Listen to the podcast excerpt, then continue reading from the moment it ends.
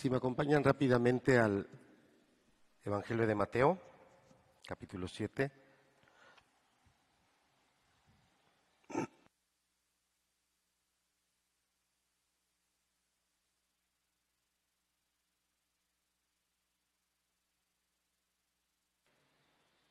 Evangelio de Mateo, capítulo 7. No tiene nada que ver con la predicación, sino más bien con el día. Dice a partir del, del verso 7, pedid y se os dará, buscad y hallaréis, llamad y se os abrirá. Porque todo aquel que pide recibe y el que busca halla, y al que llama se le abrirá. Y fíjese lo que dice a partir del verso 9. Qué interesante. ¿Qué hombre hay de vosotros que si su hijo le pide pan, le dará una piedra? ¿O si le pide un pescado, le dará una serpiente? Verso 11 es el que me interesa. Pues si vosotros siendo malos, sabéis dar buenas dádivas a vuestros hijos, ¿cuánto más vuestro Padre que está en los cielos dará buenas cosas a los que le pidan? Hoy a nivel sociedad, a nivel familia, se, se toma este día para darle un reconocimiento, una felicitación al Padre.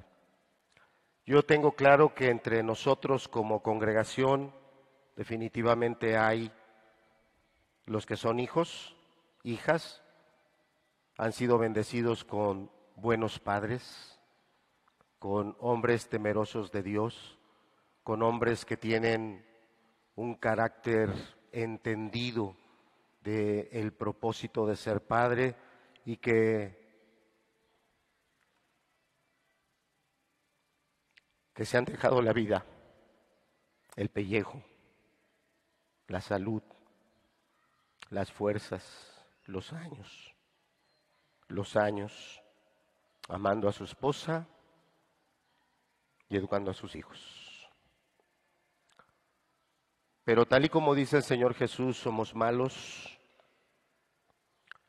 El pecado está en nuestros corazones, en nuestras mentes, y hay quienes nos hemos dejado llevar por nuestro egoísmo, nuestra pasión, nuestras malas cabezas, pero aún así, aún así, dice el Señor, pero siendo malos, sabéis dar buenas dádivas. Y aún aquellos hombres que siendo malos, a pesar de ello, han sabido dar buenas dádivas, buenos momentos, dirección, en algún momento consejo a sus hijos. Creo que eso redunda en el que en un día como hoy se tome ese tiempo, se tome esa atención para acercarse a ese Padre y un abrazo, un agradecimiento, un sincero beso y, claro, a lo mejor llevarlo a otro tipo de expresiones, ¿no? Un almuerzo, una comida, otro tipo de expresiones.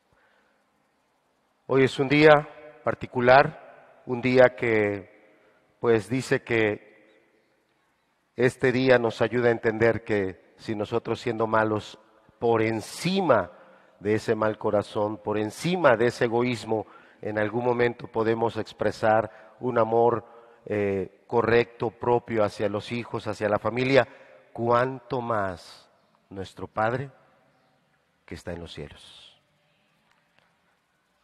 Que lo que hoy tenemos a nuestro alrededor, ¿verdad?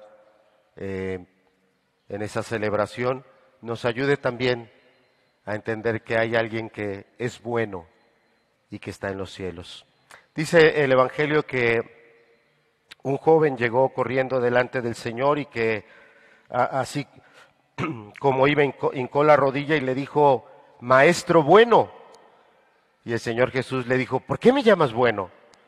Y es que en las predicaciones hemos explicado que en la cultura judía hay palabras que son de uso exclusivo para Dios. En nuestra cultura no. En nuestra cultura las usamos eh, eh, de manera abierta. Mira un, buen maestro, mira un, buen albañil, mira un, buen arquitecto, eh, mira una buena persona que me atendió en la tienda. Y nosotros usamos ese calificativo de manera abierta. Los judíos no. Ese es un calificativo que solo se le da a Dios. Y cuando este joven llega y le dice, maestro bueno, el Señor se voltea y le dice, ¿por qué me llamas bueno a mí? ¿Qué viste en mí que me estás llamando bueno? Y no es que el Señor Jesús estuviera diciendo, no soy bueno. No, lo que estaba queriendo es que él pudiera centrarse mejor y entender que él estaba dando un término, un nombre, un calificativo que solo es para Dios. Y claro, Jesús es Dios. Jesús es Dios. Y si nosotros, siendo malos, podemos dar buenas dádivas, ¿cuánto más si nos acercamos a un Padre que es enormemente, inmensamente, inagotablemente bueno, infinitamente bueno? Para aquellos de nuestros jóvenes que todavía no son papá, que se están formando, que el Señor pueda formar en ti ese corazón que se necesita para que en el momento en el que el Señor te bendiga y seas padre, tú puedas dejarte dirigir por Él. Ayer, diría yo, casualmente me apareció un video de, un recién nacido al que el, doctor o el equipo que estaba ahí, porque nunca se ve, eh, eh, asumo que es un doctor por la mano y una mano muy fuerte. Y, ahí estuvo el doctor sobándole, eh, sacándole los líquidos que tenía en la boca, masajeando su corazoncito. Y estuvo un buen tiempo. Yo decía, Dios mío, ya, ¿cuánto tiempo? Y ese bebito no respira, ¿cuánto tiempo? Y eh, esos pulmoncitos no están este, introduciendo el oxígeno. Ya estuvo el doctor, ya estuvo el doctor, ya estuvo el doctor, ya estuvo el doctor. Y reaccionó.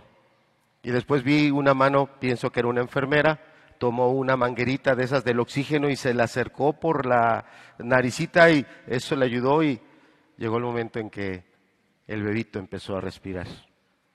La vida que cada uno de nosotros tenemos es un milagro de Dios. Ocupó Dios de un padre humano, ocupó Dios de una madre humana, pero toda la vida Él es el que nos la da. Y te la ha dado con un propósito. Así que es un día de mucho gozo, tanto para aquellos padres y también a los hijos, aquellos padres que están entre nosotros el día de hoy. Que Dios les bendiga. Aquellos padres que ya partieron, pero que Dios nos bendijo con ellos.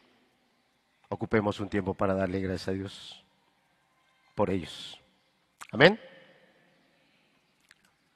¿Tú, tú las vas a pasar o yo? Entonces lo prendemos. Gracias. Pues sean todos bienvenidos, sean todos bienvenidos. Como les decía, lo de hace un ratito no tenía nada que ver con la predicación, sino con el día. Que Dios les bendiga en las actividades que tengan, si tienen que hacer algo con respecto a lo del Día del Papá. En estas enseñanzas que estamos llevando acerca de la jornada familiar, eh, tuvimos eh, en semanas anteriores algunas enseñanzas que tuvieron que ver con el perdón. Y el perdón es algo muy importante. El perdón es tan importante que si nosotros de todo corazón no perdonamos a otros esas fallas, esos pecados, claramente eh, nuestro Señor dice que Él no perdonará los nuestros. Entonces el perdón, entendemos, no es una cuestión de si la persona que me ofendió llámese esposo, llámese esposa, llámese cualquier otra persona, si la persona que me ofendió viene y, pide perdón y reconoce su falta, yo le perdono, aunque no venga, aunque no te pida perdón. Es mandamiento de Dios que usted, de todo corazón, no es de dientes para afuera, es de aquí, del corazón. Y como predicaba el hermano César la semana pasada, entendiendo que Dios perdonó en nosotros lo imperdonable nosotros podemos perdonar sinceramente, de todo corazón a otras personas que son pecadoras como nosotros, a otras personas que son eh, falibles como nosotros, a otras personas que en algún momento, al verse afectados por algunas circunstancias alrededor, acaban o acabamos cometiendo alguna falta. Entonces estuvo hablando acerca del perdón y en los talleres del día viernes y del día sábado, que les agradecemos mucho su asistencia a los que asistieron y sobre todo su participación a través de las preguntas, eh, se estuvieron reafirmando estas enseñanzas. Y el día de hoy queremos continuar con este tema, deberes, valores, fundamentos que son muy importantes para que esa familia sea preservada. Y esto no es para aquellos que ya eres esposo, ya eres esposa, porque hoy vamos a hablar a esposo y esposa, sino para todos aquellos que están integrados en una familia en cualquier nivel, como tía, como abuelo, eh, como hijo de familia, tengas la edad que tengas. Estos son valores, son fundamentos que son muy importantes. Ahora, el problema que, que vamos a enfrentar es que toda esta problemática que se ha ocasionado entre el esposo y la esposa o con otros integrantes de la familia se, está dando porque está partiendo de la estructura que tenemos internamente. Tú como varón tienes una forma de ser, tienes una forma de pensar, usted como mujer, como hermana, como esposa, tiene una estructura, una forma de pensar, una forma de percibir, una forma de valorar y en base a ello reaccionamos. Lo mismo ustedes, mis amados jóvenes, tú te estás ahorita, ¿verdad?, absorbiendo, poniendo fundamentos, poniendo valores en tu vida. Lo importante es que tú puedas tener el criterio para entender si los fundamentos que estás poniendo son los correctos, son los adecuados, o si esos fundamentos son falaces, son falsos, son equivocados. Tú puedes pensar, no, son genuinos, son buenos, son los que me hacen sentir bien, son los que están ahorita eh, eh, eh, en la forma de pensar a nivel general, pero son falaces, no son sólidos. Entonces eso va a tener una consecuencia cuando tú, amada joven, amado joven, constituyas una familia y esa familia sea sacudida por las diferentes dificultades. Y entonces saldrá a la luz otras cosas que tal vez tú no habías considerado. Entonces vamos a estar hablando acerca de esa estructura, de esa, de esa forma de pensar. Y bueno, no di la bienvenida, Brisa. Gracias por acompañarnos y a otras personas que vienen de allá lejos, porque no. ¿De dónde dijiste que vienes, hermano? De San Marcos Tlacoyalco. Gracias por acompañarnos nuevamente. Bienvenido y a todos los demás que nos acompañan. A veces eh, eh, es que yo voy contra el tiempo, voy contra el tiempo y contra el calor. Entonces de repente quiero avanzar rápido y no tengo a veces la atención de, darles la bienvenida, pero sean todos, todos bienvenidos. Gracias a Dios que estamos hoy aquí, nos alegramos mucho por ello. Entonces, eh, quería empezar esta enseñanza con algo que lo he compartido y que me aconteció a mí estando en la universidad. Eh, eh, en la universidad donde estaba servían muy buen alimento y ya nada más los estudiantes estábamos esperando la hora que abrieran la cafetería y llegábamos a hacer las largas filas y a agarrar la charola y a servirte de, de, lo que ofrecían en la cafetería, o sea, en el restaurante. Una muy buena comida a un muy buen precio, que incluso personas que no tenían nada que ver con la universidad, personas de, de allá afuera, de la sociedad, hombres, mujeres, entraban a la hora de la comida para comer ahí porque era a un muy, muy buen costo. Y en una ocasión, al estar formado, me tocó estar eh, junto a una compañera mía que venía de Perú, Mari Carmen, me acuerdo muy bien de su nombre, Mari Carmen. Y en esa ocasión, para, para alegría de nosotros los mexicanos, nos dieron tacos dorados. Alce su mano quien no conoce un taco dorado. A ver, alce su mano los que sí conocen los tacos dorados. Ah, bueno, somos mexicanos. Pues tacos dorados, no había cuchillo, no había eh, tenedor, no había cuchara, o sea, ¿cómo se comen los tacos dorados? ¿Eh? A mano limpia. Entonces, pues todos nosotros agarramos la charola, ¿verdad?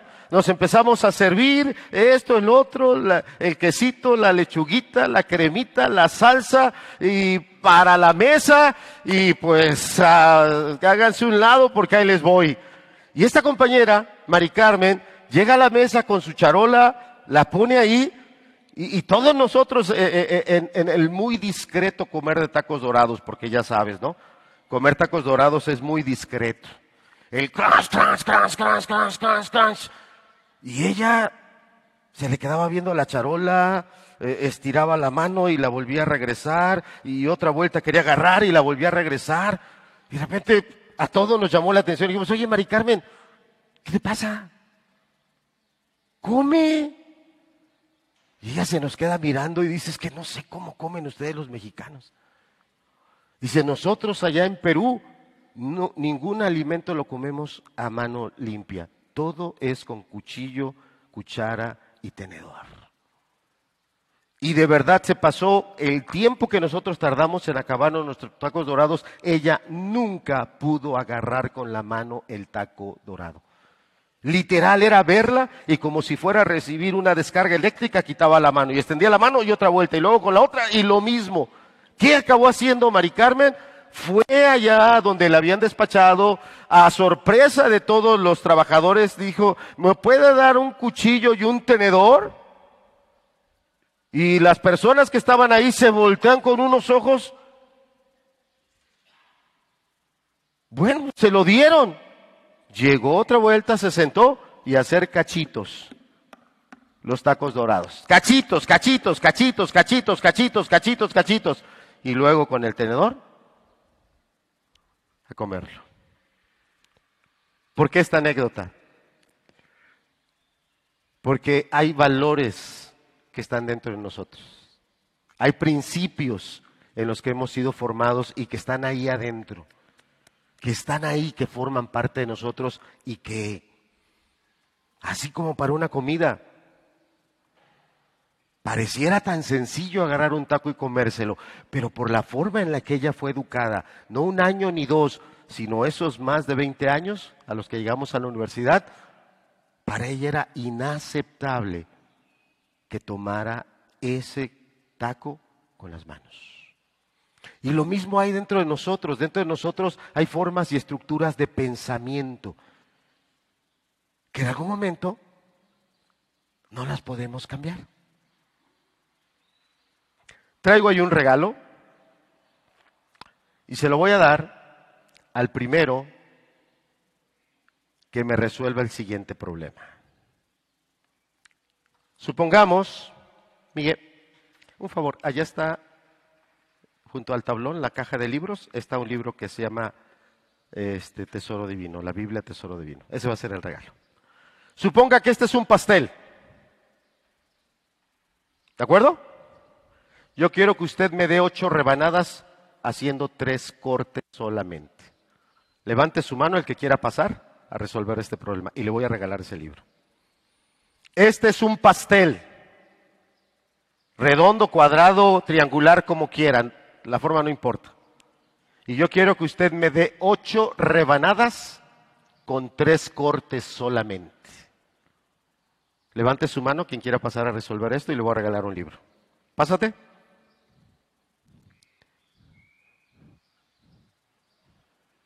Solo una, ¿eh? Habemos más de 100 personas y solo una mano se levantó. Y eso muestra cómo nuestro pensamiento se enfoca de una manera y tal vez algunos ahorita todavía no lo resuelven. Tres cortes, Suri, ¿cómo lo harías? Uno, dos, correcto. Dale el libro, por favor. Un aplauso. Lo resolvió a la primera. Gracias, Suri. Es para ti.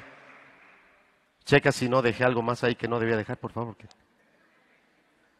¿Cómo puedo hacer ocho rebanadas con tres cortes? Bueno, los primeros cortes, el primero es así, por mitad, el otro es así por mitad, y con esos dos cortes ya tengo cuatro rebanadas. ¿Cierto? ¿Cierto? ¿Estamos de acuerdo? Un corte así a la mitad y otro corte así a la mitad y ya tengo cuatro. Pero después lo agarro así y por mitad le hago el tercer corte. Entonces en la parte de arriba tengo cuatro rebanadas y en la parte de abajo ¿cuántas tengo? Son ocho. ¿Por qué no pude yo resolverlo tan rápido? Ah, porque yo pienso de otra manera. Y a lo mejor todos nos quedamos, eh, lo parto así, lo parto así, luego le hago el otro aquí. No, pero no me da las ocho. Bueno, pues le hago aquí, le hago aquí, luego la otra le hago aquí. No, pues no me da las ocho. El único que puede cambiar nuestra manera de pensar es Dios. Porque tal vez usted en este momento piense, no, mi esposa no va a cambiar. O tú como esposa pienses, no, mi, mi, esposo no va a cambiar. O tal vez nosotros los padres pensemos, no, nuestros hijos no van a cambiar. Sí, sí hay alguien que puede transformar nuestra naturaleza, nuestra conducta. Y si hay alguien que nos puede llevar por otro camino que hasta el día de hoy tal vez no hemos podido caminar. Y aquí ocupa que nosotros podamos tener esa humildad y, ir a Dios y entender de él las verdades que preservan el matrimonio. El matrimonio no se preserva porque uno le haga una promesa al otro. Eso no preserva el matrimonio y está ampliamente demostrado con los adulterios, con los divorcios, con los matrimonios que viven separados, con los matrimonios o las familias que están fracturadas donde nunca se tratan de manera amable y menos de manera cariñosa y atenta. Está más que demostrado que no son los sentimientos, que no son las, en algún momento, las promesas que se pueden hacer, el único que nos puede dar verdaderos valores, verdaderos principios que van a ayudar a que ese matrimonio se mantenga de manera sólida, que se proyecte, que continúe, es Dios a través de su palabra. Vamos allá al pasaje de Primera de Corintios 7, por favor, que es el pasaje que estamos utilizando para esta enseñanza. Primera de Corintios capítulo 7. ¿Cuál es el objetivo de esta enseñanza? Que dejemos que Dios cambie nuestra manera de pensar. Que dejemos que sea Dios su palabra el que nos ayude a ver las cosas de la manera correcta. Porque tal vez nosotros lo vemos, no hay esperanza, no hay futuro. En las diferentes preguntas que se hicieron, tanto eh, por el lado de las hermanas el día viernes y el lado de ayer, los varones, vemos a, personas eh, eh, una en una actitud y, otros en otra actitud. Unos esperando a ver si de verdad la otra persona cumple y, la otra persona esperando ya, ya, que se apure, ya, ya hay que seguir esto, ya, este, yo ya le pedí perdón, yo, yo, ya le dije que no lo vuelvo a hacer, yo ya le dije que voy a cambiar, yo ya esto, yo ya lo otro pero de la otra parte no está viendo todavía esa reacción de decir, sí, nuevamente confío en ti, sí, estoy entendido que las cosas van a ser diferentes. El único que nos puede ayudar a tener ese fundamento firme es Dios.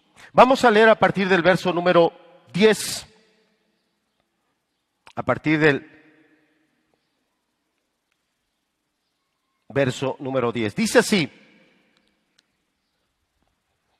Sí, sí es, es correcto. Dice, pero a los que están unidos en matrimonio mando no yo, sino ¿quién dice? El Señor, que la mujer no se separe del marido. Hasta ahí vamos a leer ahorita, que la mujer no se separe del marido. Ya en una de las predicaciones anteriores nos fuimos un poquito al griego y dijimos que esta palabra para nosotros los mexicanos eh, eh, es fácil entenderla porque es una palabra que del griego podría pronunciarse chorizo. Y si usted va a una carnicería y pide un chorizo, el chorizo es ese alimento que está así como que amarrado en diferentes partes y se hacen bolitas y se hacen bolitas y se hacen bolitas.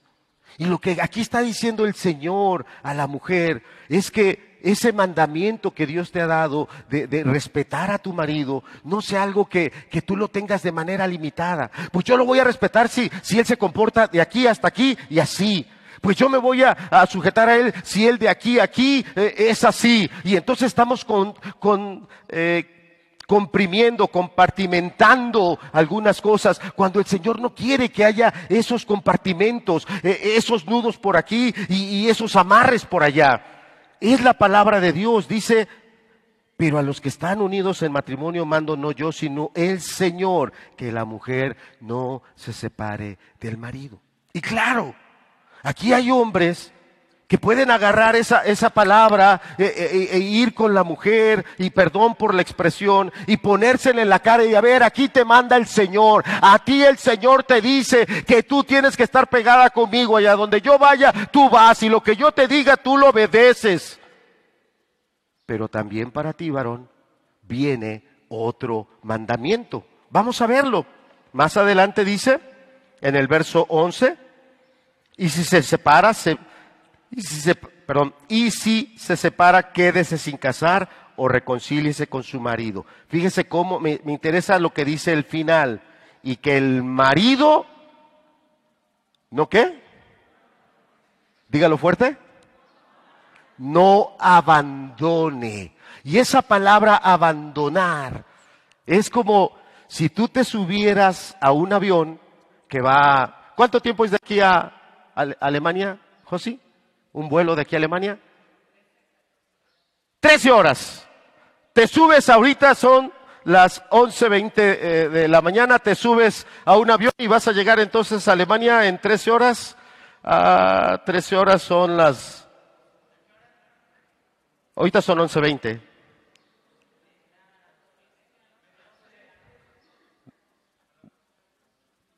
De, de la madrugada diríamos, ¿no? Y ahí donde tú estabas sentado en, la banca, se te olvidó tu celular. ¿Hay manera de arreglar eso? ¿Eh? Te subiste al avión y lo dejaste ahí, ya cuando se hace del avión y el avión ya va despegando, eh, ¿qué le dice al chofer? ¡Eh, chofer, chofer, párale, párale, párale, voy por mi celular! ¿Tú le puedes decir al, piloto del avión que le pare? No, no se puede. Eso es lo que está diciendo y el marido no abandone. Está hablando de algo que tú lo dejas, algo que tú lo desechas, algo que ya no hay vuelta para atrás. Se quedó y no hay vuelta para atrás.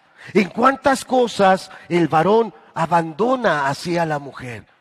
La mujer está preocupada por algo, es tu problema, tú ahí ve cómo le haces. Oye, es que mira, esto está fallando. A mí no me digas, yo a mí nada más me toca ir a trabajar y aquí te doy para tu semana. Ya tú ves cómo lo haces. La esposa no está teniendo un crecimiento espiritual y, lo vamos a ver hoy en la tarde, en la aplicación de la tarde. La esposa no está teniendo un crecimiento en las cosas de Dios. Es más, tal vez tu esposa no tienes interés en las cosas de Dios. Y, tú no te preocupas, pues ahí ella, ella sabe lo que hace. ¿Cuál es el mandamiento de Dios para con tu esposa? Vamos a volverlo a leer ahí el final del verso 11. Y que el marido, ¿no qué? Y que el marido qué? No abandone.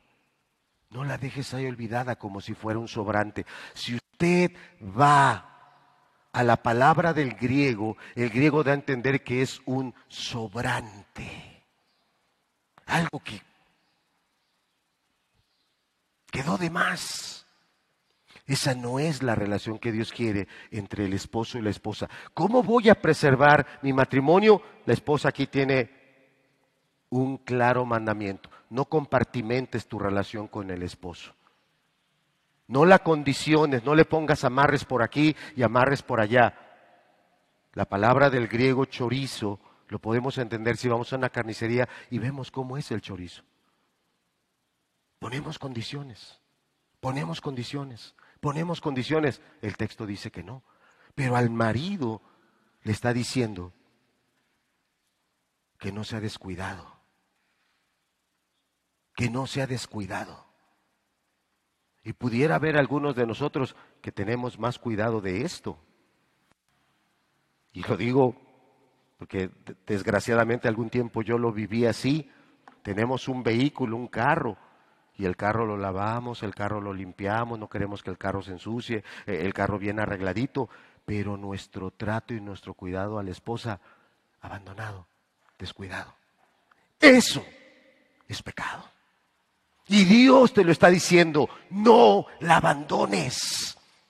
No la dejes. No la descuides. No pongas distancia con ella. Entonces, estos matrimonios y estas familias deben de tener este principio y este fundamento.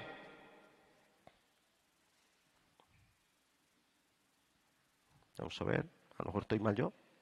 Ahí está ya, era el de abajo. Gracias, hermano. Muy bien, fíjense lo que nos dice esta... No alcanzo a ver el láser yo, pero bueno, esta primera diapositiva nos está diciendo que eh, el deber principal de matrimonio es esa unidad matrimonial. Esa unidad. Y unidad es algo que está completo, pleno, bien eh, unido. Ese es el objetivo de, toda, de todo matrimonio. Llamado joven, este es el objetivo también de tu vida. ¿Qué tan unido estás tú a tu familia? ¿Qué tan unido estás a la autoridad en tu familia? ¿Qué tanto tú correspondes en la estructura familiar dentro de deberes, de responsabilidades? ¿Qué tanto tú eres cuidadoso sin que se te pida de participar en esos deberes y responsabilidades que se desarrollan en cada hogar? Porque en el momento en el que tú formes una familia, ese apego que tú tengas para estar en familia será el apego que tú tendrás a la familia que tú formes. Pero si eres alguien que eres desapegado, eres alguien que no eres atento, para ti es el texto que acabamos de leer. Y el marido no abandone. Eres alguien que eres muy descuidado, eres alguien que eres muy eh, olvidadizo, eres alguien que no estás aprendiendo a prestarle eh, la atención a alguien que está diciendo, oye, por favor, haz esto. Oye, por favor, necesito que hagas el otro. Pero para ti eso no tiene urgencia, para ti eso no tiene el mismo valor. Y para ti puedes decir, lo hago eh, ahorita en este momento, o me paro en dos, tres horas y lo hago en tres horas, o a lo mejor lo hago hasta el, al final del día. No, no. Porque una familia se tiene que mantener unida en esa estructura. Entonces, lo primero que quiero presentarte es que el propósito el grande propósito de toda familia y de todo matrimonio es una verdadera unidad. Y por eso el pasaje que hemos leído es eh, eh, el pasaje que lo justifica totalmente. La mujer que dice no se separe. Manténgase unida. El marido no abandone. Aprende a dar esa prioridad y ese valor. Regrese, perdón estoy aprendiendo es que esto es nuevo. ¿Qué buscamos, mis amados? Buscamos que la paz, haya paz mutua, haya armonía y que podamos en familia y en matrimonio estar de acuerdo. Eso es lo que buscamos, paz. Paz. Seguramente una madre de familia que regresa a casa quiere respirar esa paz y esa tranquilidad en ese hogar. Seguramente un esposo que viene del trabajo o viene de, atender otras situaciones allá afuera, el llegar a casa, él quiere respirar esa paz. Y no se diga a los hijos. Los hijos que o trabajo o escuela o otras actividades regresan a casa, ellos quieren estar en esos ambientes donde haya esa paz, donde haya esa armonía y donde haya ese común acuerdo. ¿Qué dice el Antiguo Testamento acerca de la paz? Vamos a revisar algunos pasajes rápidamente que nos hablan acerca de esta paz. Por ejemplo, el Salmo 133. Fíjense cómo dice el Salmo 133, verso 1. Dice, mirad cuán bueno y delicioso es habitar qué? A los que lo saben de memoria los hermanos juntos. ¿En qué? Ese pasaje no, no solo se aplica a el pueblo de Dios, a la iglesia. Claro que este pasaje incluye también a las familias que conforman esa iglesia, a los matrimonios que conforman esa iglesia. Y dice, mirad cuán bueno y cuán delicioso es habitar los hermanos juntos. Esa delicia de estar juntos, habitando, esa delicia y esa armonía no es posible si no hay paz. Tiene que haber paz para que pueda llegarse a este punto. Hay otro salmo que no está ahí. Hace ratito eh, eh, estaba meditando en él y, y lo revisé un poco. Si me acompañas rápidamente al Salmo número 34. Salmo 34, verso 11.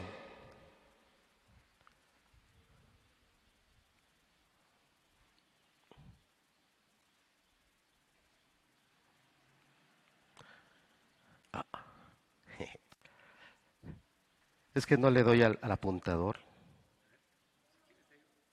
No, no, no te preocupes, hermano. Es el apuntador nada más. Bueno, vamos a leer el verso 11. Dice, ese no está ahí, usted anótelo aparte, dice Salmo 34, verso 11. Venid, hijos, oídme, el temor de Jehová os enseñaré. ¿Quién es el hombre que desea vida? Es una pregunta para todos nosotros hoy, hombres o mujeres. ¿Quién es el hombre, quién es la mujer que desea vida, que desea muchos días para ver el bien? Si yo te dijera quién quiere que esto se cumpla en, la- en tu vida, sería raro el que no levantara la mano y dijera, no, es que yo no quiero vivir muchos días, sería raro. Ahí viene la palabra. Dice, verso 13, ¿guarda qué? Guarda tu lengua del mal y tus labios de hablar engaño. Verso 14, fíjese el énfasis, apártate del mal. ¿Y qué cosa hay que hacer? Y haz el bien. Y fíjate cómo termina, y eso es lo que me encanta. Busca, ¿qué cosa? Busca la paz y síguela. ¿Qué valor es importante para que ese matrimonio pueda continuar adelante, pueda consolidarse? Es la paz. Y la paz debe ser un valor que esté no solo en tu pensamiento, que esté bien metido en tu corazón. Bien metido en tu corazón. Ahorita estamos viendo pasajes del Antiguo Testamento que nos hablan de la paz. Ya vimos el primero, el Salmo 133, verso 1. Mirad cuán bueno y cuán delicioso será digno de mirar todo matrimonio, toda familia que tomándose de Dios aprenden a perdonar, aprenden a perdonar sus errores, aprenden a perdonar sus deficiencias, aprenden a superar sus fallas y se mantienen unidos sin ofenderse, sin atacarse y amándose como la palabra de Dios manda. Será digno de mirar. Será digno de que los propios hijos volteen y digan, papá y mamá han cambiado. Los mismos hijos dirán, esta casa no es la misma. Y poco a poco ese testimonio se, se, irá extendiendo y al tiempo lo dirán otros. Otros que tal vez algún día con confianza digan, yo nunca pensé que ustedes fueran a durar tantos años. A lo mejor como te ofende, ay, pues gracias por tus buenos deseos. Pero te lo están diciendo no para desanimarte, sino para reconocer que algo pasó en esa relación que les ayudó a salir adelante. Fíjese, repito el verso 14, apártate del mal y haz el bien. Busca la paz. ¿Y qué? ¿Cuándo escribió David este salmo? Porque es un salmo de David. ¿Qué circunstancia estaba él pasando en su vida cuando David escribió este salmo? A ver, ¿cuántos creen que ya era rey? ¿Cuántos creen que era rey David cuando escribió este salmo? ¿Nadie? Entonces, ¿en qué etapa de su vida estaba David? Dígalo fuerte, que no le oigo. David lo escribe cuando él estaba siendo perseguido por Saúl. Saúl persiguió a David diez años. Diez años. Y no encuentra usted un solo momento donde David se vuelve contra Dios y le dice, Señor, ¿qué pasó? Tú ya me escogiste por rey a mí. Mira ese perverso. Mira qué mal me paga. Yo peleé por él. Yo gané muchas batallas por él. Es más, es hasta mi suegro. Y me quiere matar. Nunca David salió una oración así para Saúl. De hecho, cuando David escribe este salmo, él estaba haciendo unas cosas que tal vez algunos de nosotros no lo haríamos. ¿Sabe qué hizo David? Salió del dominio del rey Saúl, salió de la tierra de Jerusalén, de Israel, y se fue al territorio enemigo, donde él también era enemigo. Y lo podían matar, porque él era un enemigo. ¿Y sabe qué hizo el rey David para que un rey, que no era Saúl, era el rey de esa tierra, no lo matara? ¿Sabe qué hizo? ¿Quién sabe qué hizo? ¿Qué hacía? Se ponía ahí en las paredes y le escurría la baba.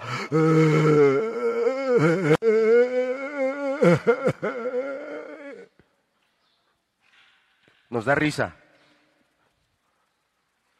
Pero lo escribió un hombre que mató gigantes. Lo escribió un hombre que peleó contra osos y leones, contra bestias, y las mató. Que no tuvo temor de ir a la guerra contra ejércitos más numerosos y empuñar la espada y defender el honor de ese rey. Y ahora de manera injusta lo querían matar.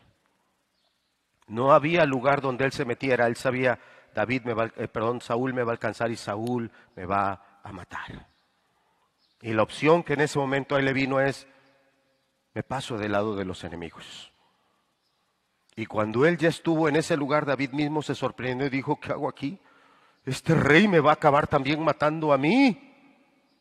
Y lo único que le vino a la mente fue hacerse pasar por un demente, escurriendo saliva, baba.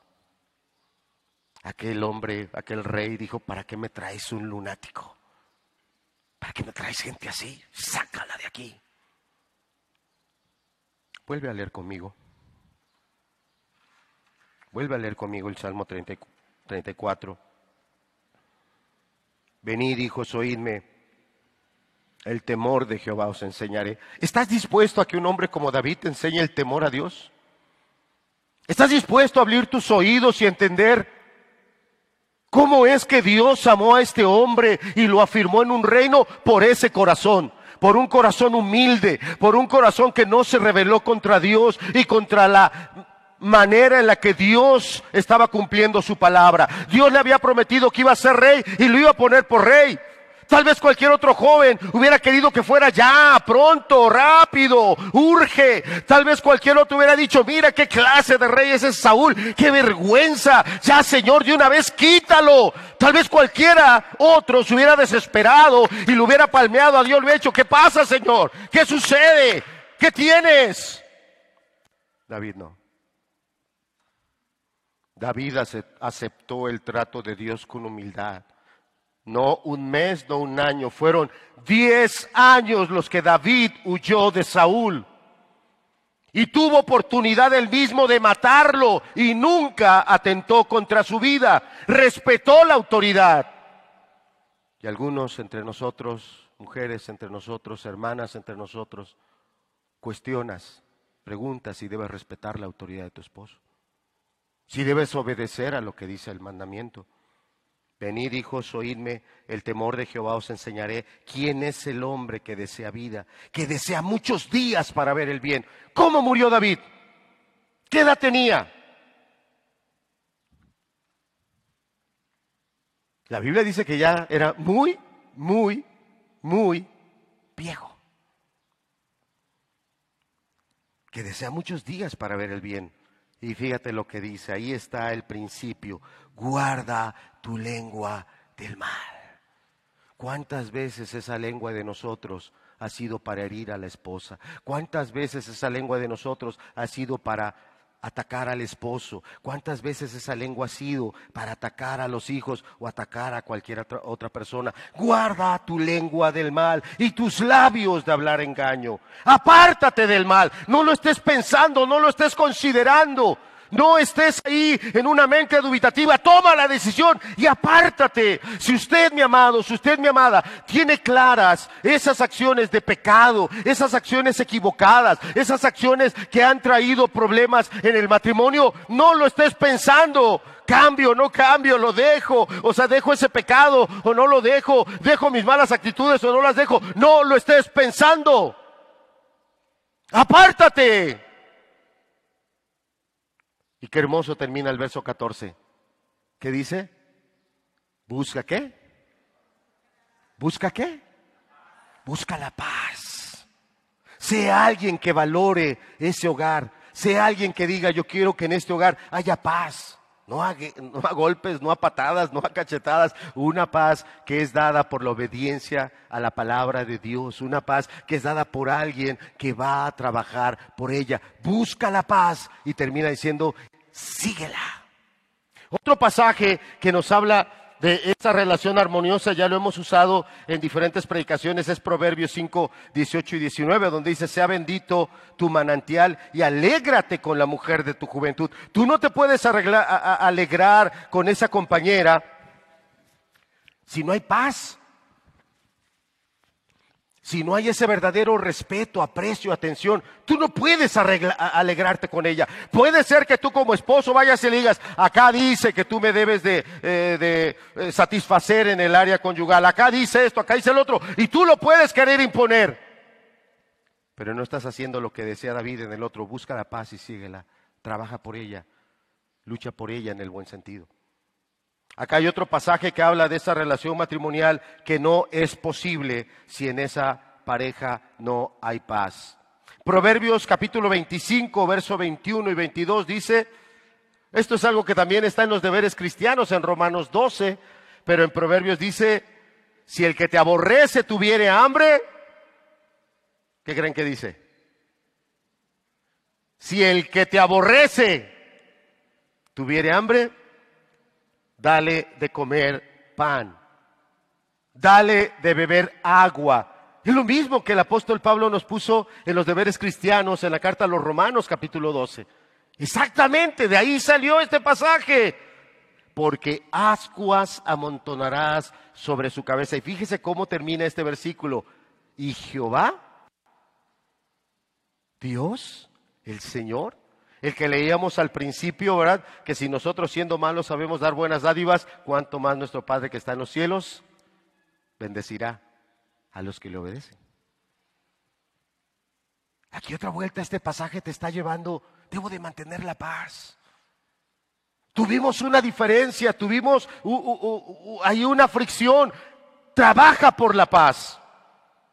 Tienes que pedir perdón, varón. Aprende a pedir perdón. Aprende a tener, y lo voy a decir de esta manera, los pantalones bien puestos para pararte delante y decir, perdóname, me equivoqué. No estuvo bien lo que dije, no estuvo bien como lo dije, no estuvo bien como te traté. Aprendamos a pedir perdón. También tú, mi amada hermana, aprende que esto que Dios nos ha dado aquí en la boca, la lengua, sea para edificación, no para destrucción. Si el que te aborrece tuviere hambre, dale de comer pan, y si tuviere sed, dale de beber agua. Porque ascuas, está hablando de lo que Dios va a hacer. Esas ascuas tiene que ver con la vergüenza, tiene que ver con el momento en el que Dios viene y reprueba a esa persona y esa persona, ah, realmente por dentro está ardiendo, se está cociendo por dentro en ese ardor de, del trato de Dios, de ser, qué mal hice.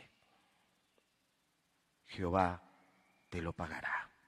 Y el último pasaje, hay muchos más, yo solo estoy poniendo unos para que podamos tener un fundamento bíblico de la palabra acerca de la importancia de la paz. Malaquías capítulo 2, verso 16 dice, porque Jehová Dios de Israel ha dicho que él aborrece el repudio. Él aborrece que en el matrimonio se estén dando esas tensiones o esas separaciones o esas malas actitudes o esas eh, ya malas determinaciones, como habíamos dicho, ese chorizo, ese fragmentar, eh, amarres, nudos, eh, distancias, separaciones. Fíjese lo que dice Malaquías 2.16, porque Jehová, Dios de Israel, ha dicho que Él, Él, eso para Él no es nada agradable no solo el repudio, el rechazo, la distancia, las peleas, las diferencias que se dan en un matrimonio, sino dice al que cubre de iniquidad su vestido. Y esa palabra cubrir de iniquidad está hablando como un vestido, una vestimenta que está llena de sangre, pero la sangre de un asesino, que al ir y apuñalar a la persona o atacar a la persona, la sangre de esa persona ha venido y ha manchado todo, todo ese vestido. ¿Esto qué nos quiere decir? Que delante de Dios Él nos ve como realmente somos. Yo puedo venir hoy de corbata, muy arregladito, pero Dios ve cómo fueron mis acciones. Dios ve cómo he tratado yo a las otras personas. Y si hay algo que no es correcto, Él nos va a reprender y nos va a disciplinar. Entonces, con estos pasajes estamos viendo con una plataforma bíblica en el Antiguo Testamento que, que Dios siempre ha abogado por la paz. Y como estamos hablando de familia, ahora pregúntense los esposos, ¿qué tanto yo estoy obedeciendo a Dios? ¿Qué tanto yo estoy tomando la determinación correcta? Así como le hablaba yo de la ilustración de esa compañera, ella no podía agarrar el taco con la mano. Para ella era inaceptable. Bueno, tú tienes que tener una estructura interna donde digas, no me voy a meter en pleitos, no me voy, voy a agarrar una situación para tener dificultades con la mujer o para estar en luchas con el marido. No porque se le tenga un miedo carnal a la persona, por una sujeción en obediencia a Dios. Dios no me puso aquí para que yo esté peleando, ofendiendo, agrediendo. Dios no me creó para eso. Dios te creó con otro propósito. Y tienes que tenerlo en tu mente. Tienes que tenerlo con toda claridad. Porque si tú no empiezas a buscar de Dios que te ponga bien sobre esa plataforma, sobre esa base, tú vas a seguir sobre la base de tus emociones. ¿Me trata bien? Lo trato bien. Él me trata con respeto, yo lo trato con respeto. Eh, ella me respeta, eh, yo soy atento con ella. No, la palabra, en ninguno de los pasajes que hemos leído está esa condición. Dice Proverbios 25, 21, si el que te aborrece tuviera hambre. El que te aborrece no es una condición agradable saber que hay una persona que tiene algo contra mí. No es grato. Ahí dice, si él tiene hambre, ¿cuál es el mandamiento? Dale de comer qué? Y con eso está hablando, atiéndelo. Sea amable, sea atento, dale de comer. ¿Tiene sed? Dale de cuando el Señor Jesucristo tuvo sed, ¿qué le dieron de beber? ¿Y qué tal sabe el vinagre? ¿Quién lo ha probado? Que piensas que está haciendo, bueno, no piensas, pero está haciendo calor y piensas que el agua está fresca y te la tomas y le das ese sorbo. ¿Qué sientes? ¿Eh?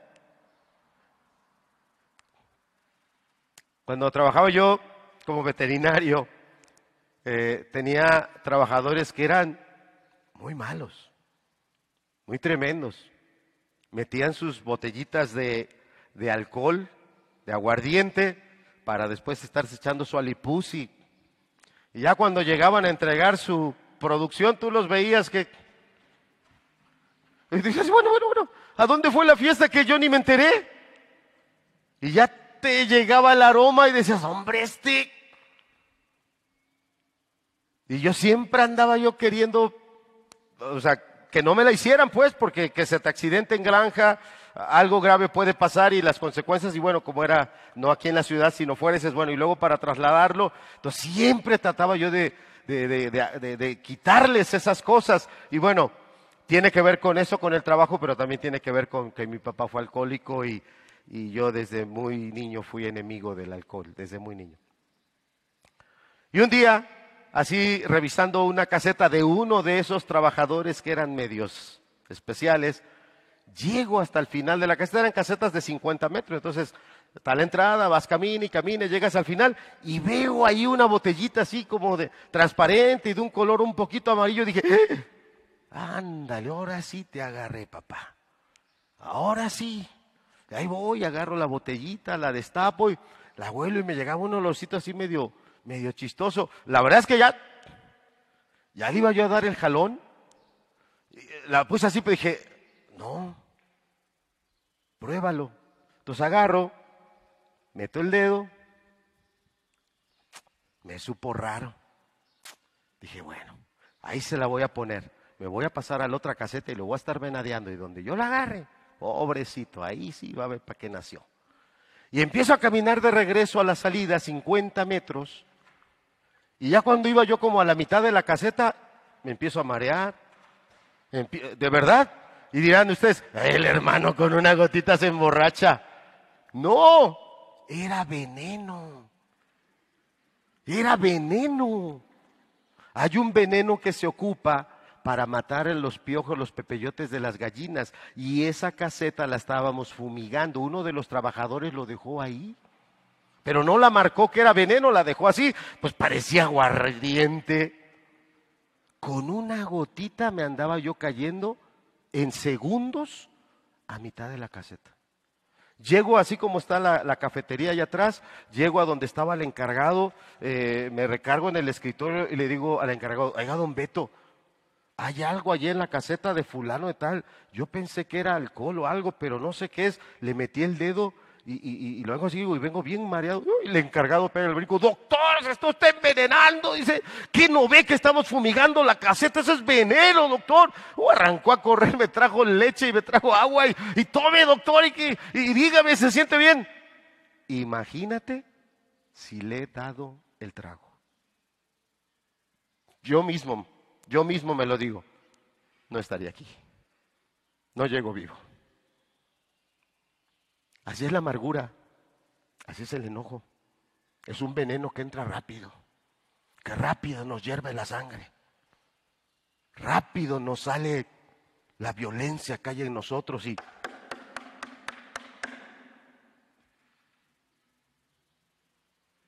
Y cuando Dios dice, que ese no es el corazón que Él quiere en nosotros. ¿Por qué hay esas dificultades en las familias? Tenemos que ser humildes y reconocer, Señor, ha sido mi carácter. Yo no he sabido cómo manejarme, yo no he sabido cómo darte a ti la gloria. Y sí, tú tendrás tu familia muy particular, tú, tú dirás, no, pero es que nosotros esto, nosotros el otro, tú dirás lo que quieras. Aquí está la palabra de Dios. Aquí está la palabra. Nunca se me va a olvidar ese día. Nunca se me va a olvidar. Era una caseta chiquita, era de 50 metros, había casetas más grandes, de 100 metros. Una caseta de 100 metros yo no hubiera alcanzado a salir. Seguro me desmayo y ahí me quedo tirado. Si yo hubiera agarrado esa botella y aún un sorbo, un traguito, fue una gota de verdad lo que agarró mi dedo. Así, eso fue todo, fue todo con eso. Estaba yo mal. Si yo le hubiera dado el trago. Se acabó. Así es el orgullo. Así es cuando yo no entiendo lo que Dios me está hablando. Si soy el esposo y Dios me está diciendo, marido, aprende a no abandonar a tu mujer, aprende a amarla. Mujer, aprende a respetar a tu marido, aprende a estar sujeta a él, como dice la palabra. Qué importante es para Dios la paz. Vamos a avanzar. Veamos ahora pasajes del Nuevo Testamento, por favor, acompáñame. Este es un pasaje por excelencia, los hermanos que están en el discipulado, lo acabamos de leer hace dos semanas, Mateo capítulo 5, verso 9 dice, bienaventurados quienes?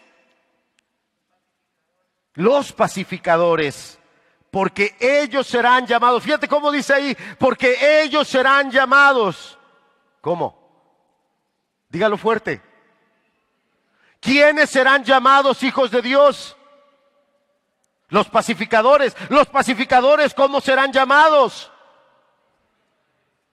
Tú no eres un pacificador, tú no tienes ese carácter que trabaja por la paz, porque aquí viene de una palabra que quiere decir alguien que está trabajando, sigue trabajando y se mantiene trabajando por la paz. Trabajar por la paz no es gritar más duro que todos, decir, se callan todos, ya puse la paz. No. No, no, no, la palabra no está diciendo eso. Ese no es un pacificador. Ese no es un pacificador.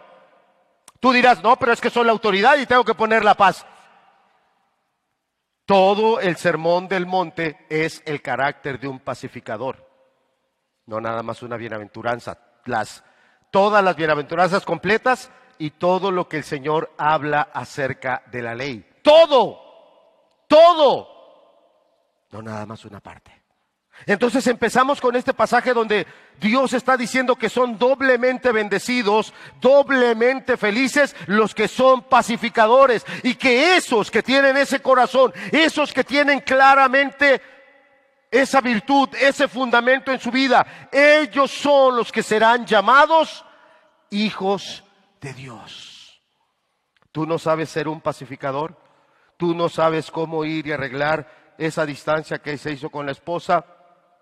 Tú no estás buscando la gracia de Dios para ir y solucionar esas dificultades, diferencias que se están dando en la familia. Tenemos que ser humildes y decirle, Señor, ayúdame.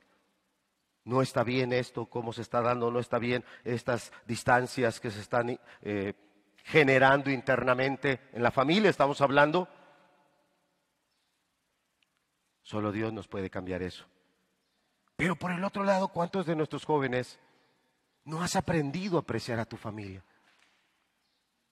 No la has aprendido a valorar. Te gusta aislarte. Qué fácil es aislarnos con esto. En diferentes momentos alguno de, nuestros hijos nos dice, ya papá, deja eso. Y es cierto. A veces por estar atendiendo a la iglesia o por estar mirando algunas cosas, uno se enajena, uno se ausenta de esos tiempos y de esos momentos que debemos de aprovechar para estar amando a la familia, para estar instruyendo en las verdades de Dios, para estar hablando de situaciones que, que día a día se presentan. ¿Qué tan bueno es usted para hacer una plática? Las, las mamás son muy buenas. Eh, veía uno de esos dibujitos que le llaman memes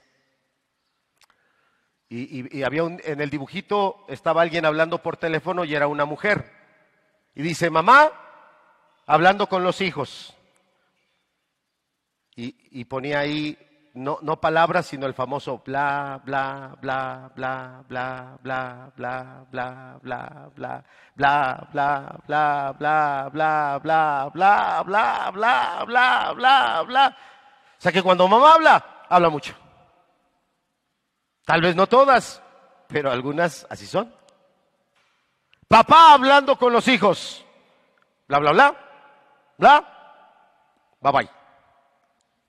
Ya. Eh, este, te habla tu hijo. ¿Qué pasó, hijo? ¿Cómo estás? ¿Todo bien? Qué bueno, hijo. Cuídate, ¿eh? Cuídate, cuídate. Luego nos vemos, hijo. Ándale, ándale. Hasta luego. Adiós. Y, y lo digo para vergüenza. Acá están mis hijos, ellos saben Así como dicen los chavos hoy, soy. Bueno, soy. Pero ahora lo quiero aplicar a ti como joven. ¿Qué tal eres tú para comunicarte con, con la familia? Porque acá dice, bienaventurado el pacificador, el que construye ese puente, el que se acerca, el que tiene esa interacción. Y algunos de los jóvenes aprovechan que de por sí papá está en su mundo, aprovechan que también mamá anda ahí también en, sus rollos y los hijos aprovechan y también hacen su propia monarquía, hacen su propio eh, universo y se aíslan, se encierran y ahí es cuando pasan cosas que no deben de pasar. El texto dice, bienaventurados los pacificadores. El pasaje con el cual iniciamos la reunión, Primera de Corintios 7, 10, si me acompañas. Primera de Corintios 7, 10. Dice, pero a los que están unidos en matrimonio mando, no yo, sino el Señor, que la mujer no se separe. Es trabajar por la paz. No dejes que en tu pensamiento, en tu corazón y en tus acciones empiece a hablar, empiecen a darse esos compartimentos, empiecen a darse esas distancias. No lo dejes. En el caso del marido termina diciendo el verso 10 y que eh, perdón, el verso 11 y que el marido no abandone. ¿Para cuántos maridos les es más agradable estar en el trabajo?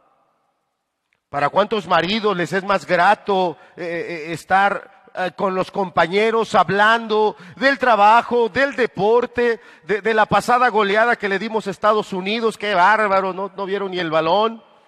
Ay, nos podemos pasar las horas con los amigos. llegamos a la casa y la esposa, ¿cómo te fue? Bien, normal, todo bien. Nada nuevo. Esa fue toda la plática. Ya fue todo. No la abandone, dice aquí. No la abandones.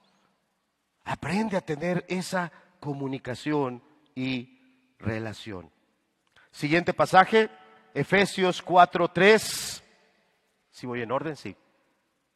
Efesios 4:3 dice, solícitos en guardar. ¿Qué cosa? Y solícito quiere decir alguien que está inmediatamente dispuesto. Es alguien solícito.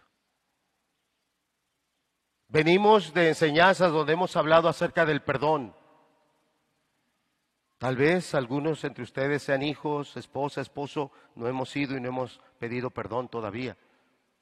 Pero estos son fundamentos. Yo quiero que ese matrimonio, quiero que esa familia se proyecte, siga adelante. Uno de los pilares muy importantes es esa paz, esa armonía, ese estar de acuerdo. Y ya vimos en pasajes del Antiguo Testamento los mandamientos tan claros.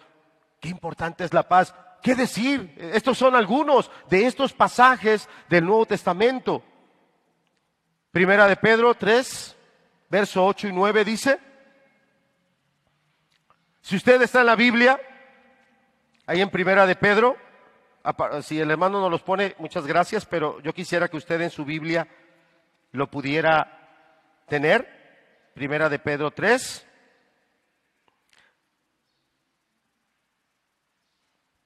Fíjate cómo los versículos previos, desde más atrás, viene hablando del matrimonio valores, principios, mandamientos que debe de cumplir la esposa. Por ejemplo, verso 6 dice, como Sara obedecía a Abraham llamándole Señor.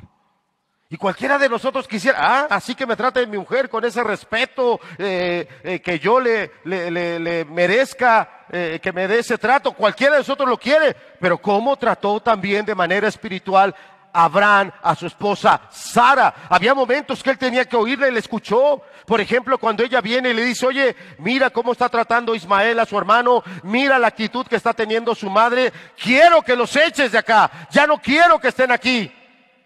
Ismael era el hijo de Abraham.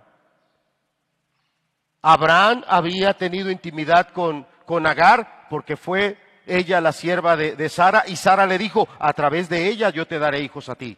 Fue la propuesta de Sara. Abraham no le dijo, a ver, a ver, espérate, esta fue tu idea, tú fue lo que propusiste.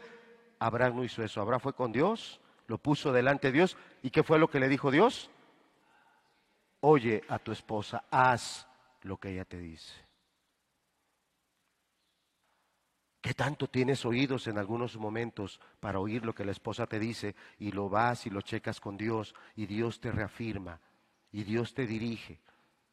Entonces, es, es, bonito leer acá, dice el verso 6, como Sara obedecía a Abraham llamándole Señor. ¿Y cómo obedecía Sara? Hubo indicaciones que Abraham le dio y ella la siguió.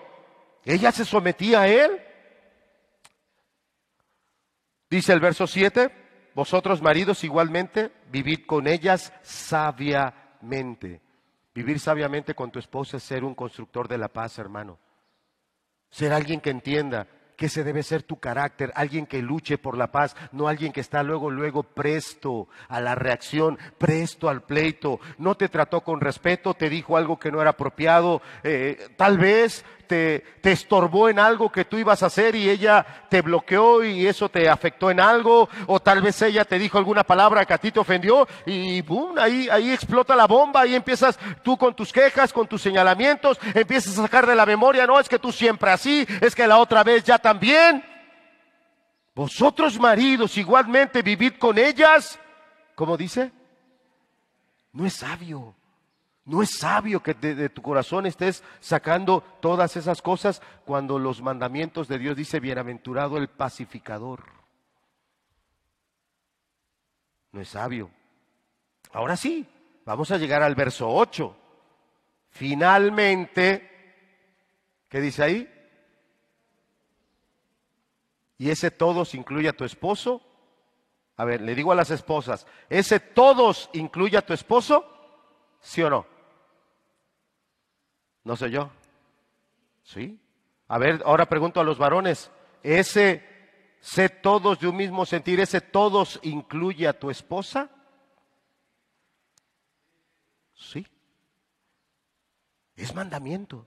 Finalmente sé todos de un mismo sentir. Fíjate cómo dice, compasivos, amandos fraternalmente, misericordiosos. ¿Y cómo termina? Alguien que está enojado y te está diciendo, como, como se dice coloquialmente, hasta de qué te vas a morir, ¿está siendo amigable? ¿Está siendo misericordioso? ¿Te está amando fraternalmente? No.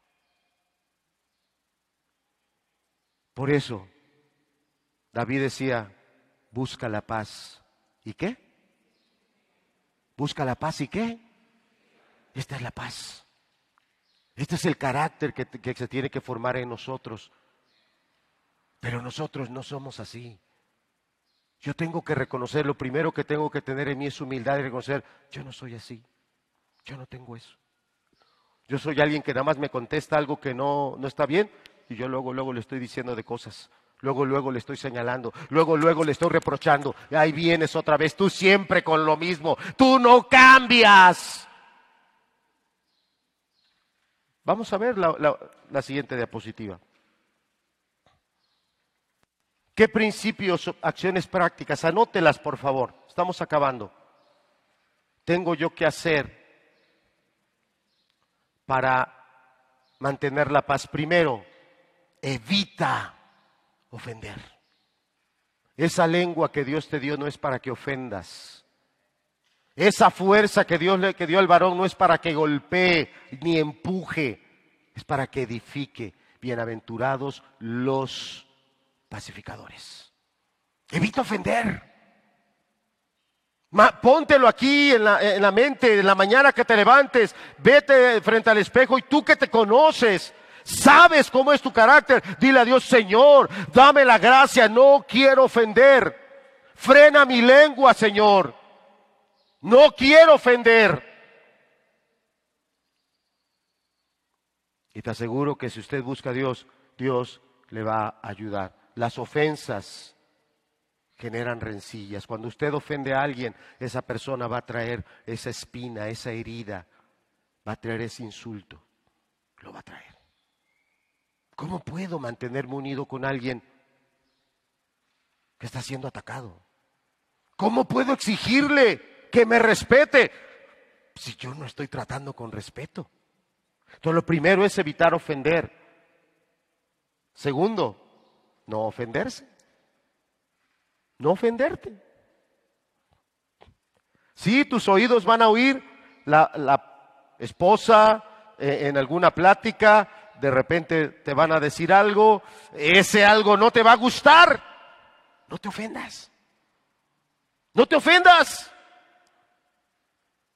Les he platicado este testimonio en una ocasión que venía el discipulado, allá en la casa las calles son chicas, entonces eh, yo por más que no quiero, pero tengo que ir metiendo la camioneta a la otra calle, pues para ver si puedo pasar. Y la calle, la otra es pequeña, entonces ya tenía yo muy atravesada la camioneta cuando venía un taxi. Yo acabo de dar la vuelta diciendo, bueno, pues que por si no va a poder pasar porque ya mi camioneta está atravesada en la calle. Yo así pensé. No pensé, me paro, le pongo la reversa, me echo para atrás y, que el señor taxista pase y todo tranquilo. No, yo, yo pensé que como ya estaba yo muy metido en la otra calle, pues podía pasar. ¿Me va a entender el taxista?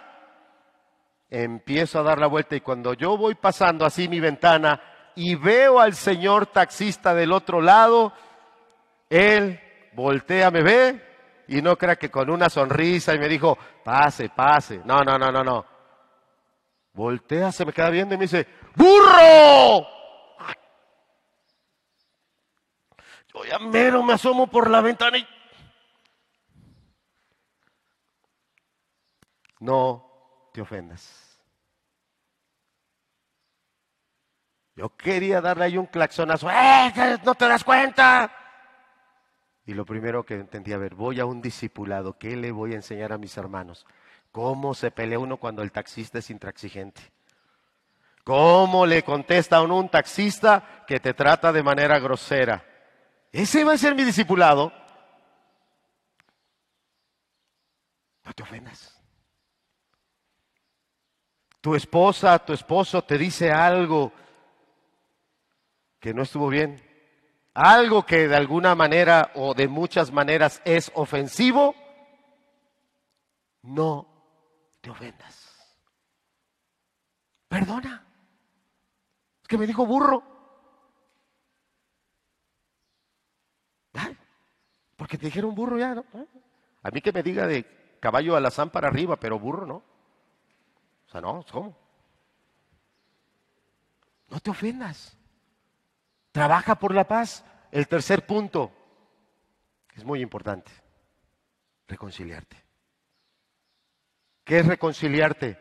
Aprender a ir a pedir perdón, aprender a restablecer esa armonía, esa unidad que debe de haber. No siempre es muy sencillo hacerlo, pero es lo que Dios manda. Pasajes como Efesios nos dice no se ponga el sol sobre el qué. Eso habla que debe tener un término.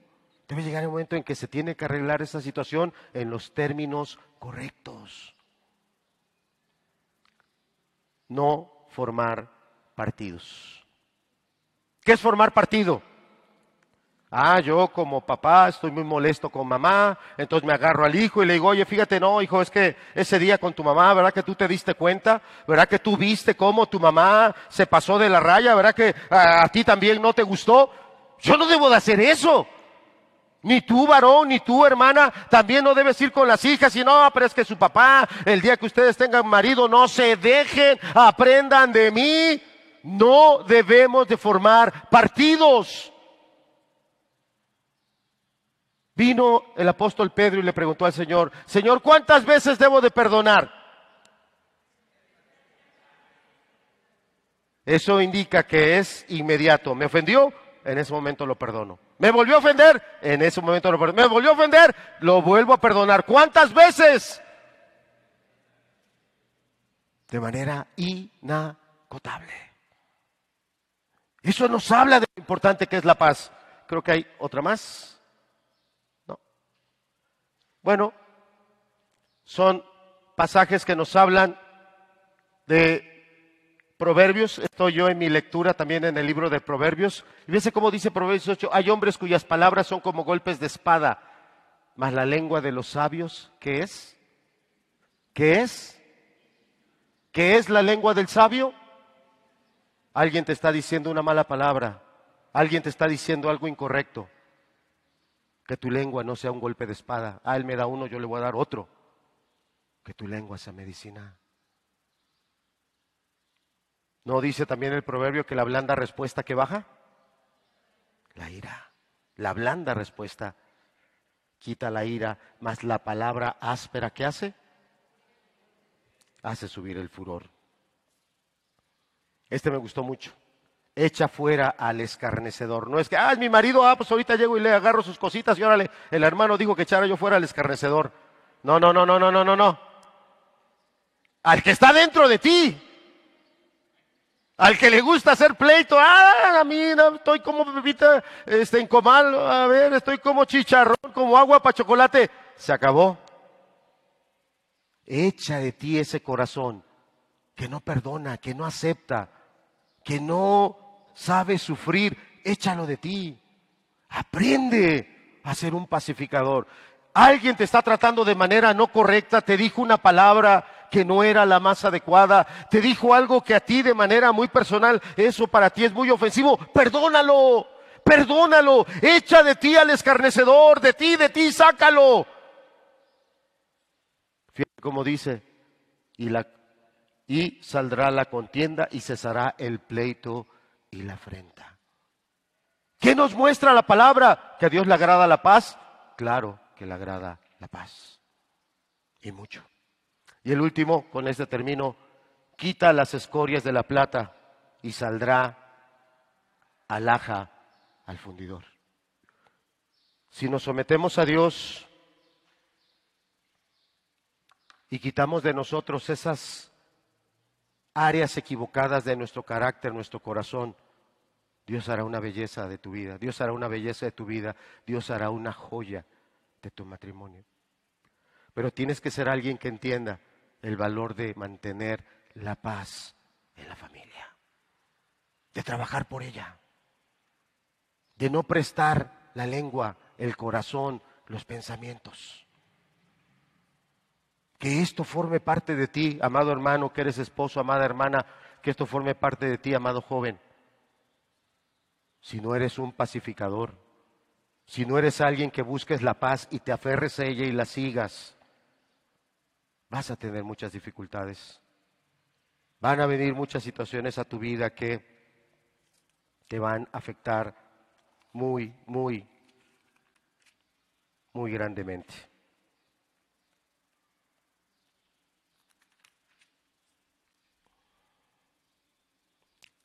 Porque todos ofendemos muchas veces. Si alguno no ofende en palabra, este es varón perfecto, capaz también de refrenar todo su cuerpo. ¿Sabe qué dice la palabra? Que esta es una persona madura, la persona que controla su lengua. Y su lengua se controla porque está sujeta a los mandamientos de Dios. Su lengua se controla porque está anclada a un valor, a un mandamiento de Dios inamovible, la paz. En Romanos 12 dice, en cuanto dependa de ti, mantente en paz con todos los hombres. ¿Qué mandamiento? Hoy, a los que tengan esa oportunidad de celebrar el Día del Padre, para ti, amado hermano, amado varón, valora si eres un hombre que sabe trabajar por la paz, que sabe refrenar su lengua, como dice Santiago capítulo 3, verso 2, porque todos ofendemos muchas veces si alguno no ofende en palabra, este es varón perfecto, capaz también de refrenar todo su cuerpo. Si tú, hermano, hoy vas a estar con tu familia y van a tener un momento de fraternidad, agradecelo de todo corazón. Porque a pesar de que somos malos, algo bueno hemos hecho. Y por eso la familia se toma esa atención, se toma ese afecto y lo expresa de esa manera. Pero hagamos un compromiso. Si siendo malos hemos sabido dar buenas dádivas, hagamos un compromiso y volvámonos a Dios. Pongamos estos fundamentos inamovibles en nuestras familias y matrimonios para que podamos ser el Padre que Dios quiere que seamos, para que podamos darle la gloria que Él merece y para que estas nuevas generaciones puedan tener un ejemplo. Un ejemplo y cuando ellos formen su propia familia, sean ejemplos que ellos tomen y digan, esto es algo muy importante para mi familia. Hoy hablamos del valor de esa paz, de esa armonía, de esa comunión, de, esa, de ese pensamiento unido. Y eso es a través de la paz. Vamos a terminar con una oración. Padre, te damos gracias, Señor. Te damos gracias porque tú eres el mayor pacificador. Tú enviaste a tu Hijo para reconciliarnos contigo. Y Señor, habiendo sido reconciliados contigo, tenemos paz para con Dios por medio de Cristo. Gracias Señor porque solo a través del sacrificio del Señor Jesús nuestros peores y más terribles pecados han sido perdonados. Pero más todavía, Señor, que enviando a tu Espíritu Santo, Él es el que nos revelará la verdad y la verdad nos ayudará a caminar en libertad, nos hará libres. Trae libertad, Señor. Trae libertad espiritual. Trae un nuevo momento y una nueva etapa a las diferentes familias. Y permítenos, Señor, tener bien claro, por la ayuda de tu Espíritu, estos valores, como la paz, estos mandamientos. Y vuélvenos a través de tu Espíritu en genuinos y verdaderos pacificadores. Te lo pedimos en el nombre de Cristo Jesús. Amén.